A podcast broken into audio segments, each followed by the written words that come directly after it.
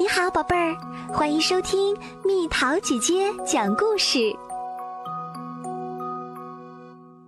恐龙去哪儿啦？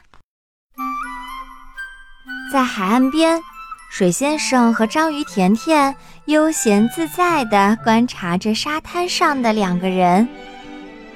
他们在玩什么游戏？章鱼甜甜问。完全看不懂。水先生回答。沙滩上的两个人都是古生物学家，他们在研究一些埋在沙堆里的骨头化石，看起来像一个个头很大的恐龙骨头。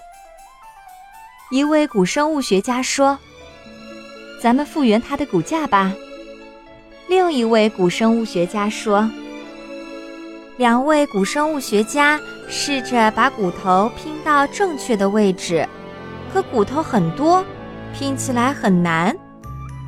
水先生和章鱼甜甜一边看着，一边笑着。最后，水先生忍不住出手了，三下五除二就把整个骨架复原了。你是怎么复原的？两位古生物学家问。简单，水先生答道：“我跟恐龙很熟，我了解它。”这是一只异特龙。两位古生物学家惊呆了。喂，你们这是怎么了？水先生问。我在地球上待了有四十多亿年了，怎么可能记不住恐龙？你们坐好，听我说。那时候地球上荒无人烟，空气中满是毒气，天气非常炎热。火山不断爆发，爆发的岩浆从天而降，像是陨石雨，地球简直像个地狱。然后就开始下雨，我从天空落了下来，雨一直下个不停，填满了山谷，淹没了平原。最后，太阳先生从云层里跳了出来，让我别下雨了。那时我已经形成了海洋，除了我和岩石，地球上什么也没有。为了打发时间，有两三回，我把自己变成了冰川，太好笑了。那时地球就像个大冰球。最先居住在地球上的是细菌，它们可算不上什么好朋友。接着出现了一些藻类和三叶虫等，可我还是觉得不好玩。到了约四亿年前的滞留纪，出现了原始的鱼类。再晚一些，到了泥盆纪，我和鱼类交上了朋友。到了约三亿年前的石炭纪，地球上出现了茂密的植物。长满了各种奇怪的树。这时，有些聪明的动物学会了在陆地上和海洋里交替活动。两栖动物，两位古生物学家叫道。然后，爬行动物就大举入侵了。水先生接着说：“它们当中有一些学会了飞行。”水先生叹了口气说：“唉，不过不知发生了什么，出现了一场可怕的大灾难。我的朋友们差不多都消失了。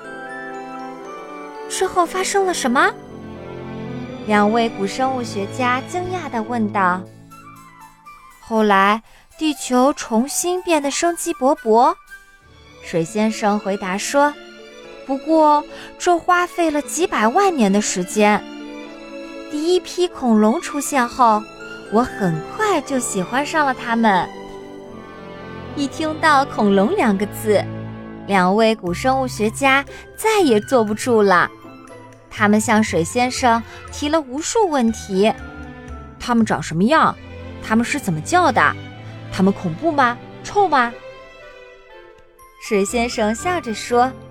别急，别急，现在我全都告诉你们。到了两亿年前的侏罗纪，巨型恐龙出现了。那些年可真有意思，恐龙统治地球一亿多年的时光，一晃过去了。我还记得翼龙在空中飞翔，然后飞快地扎进水里捕鱼，它每次都会撞到我。讲到巨型恐龙，我记得一对表兄弟，长得跟两座山似的，看上去就让人害怕。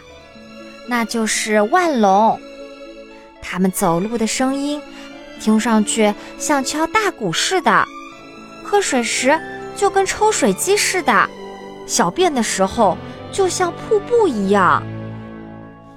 恐龙都有什么颜色的？两位古生物学家接着问道。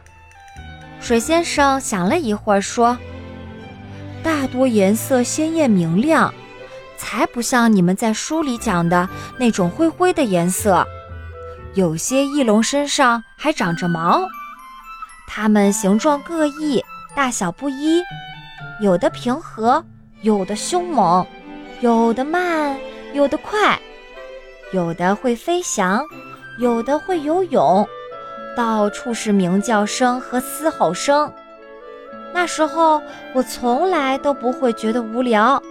就像过狂欢节一样。现在，古生物学家们想知道恐龙是怎么灭绝的。水先生摇摇头：“我只记得一道刺眼的白光和一声巨响，也许是一个星球撞到了地球上，一切都在震动。我变得庞大无比，汹涌的巨浪席卷地球表面。”多么可怕的一场灾难呀！最后，恐龙消失得无影无踪。这大概是六千五百万年前的事儿了。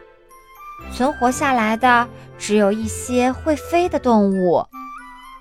随着时间流逝，一切恢复了平静，生活重新开始了。不过，我可以告诉大家。今天的鸟类是恐龙进化的后代。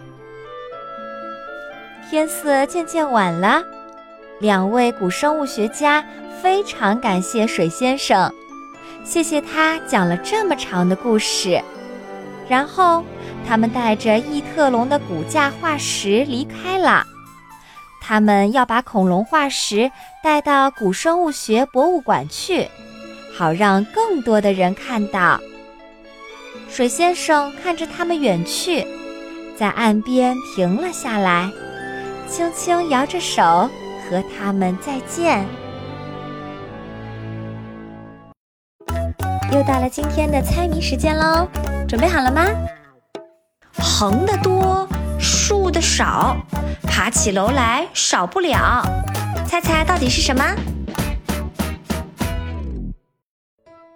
好了，宝贝儿，故事讲完啦。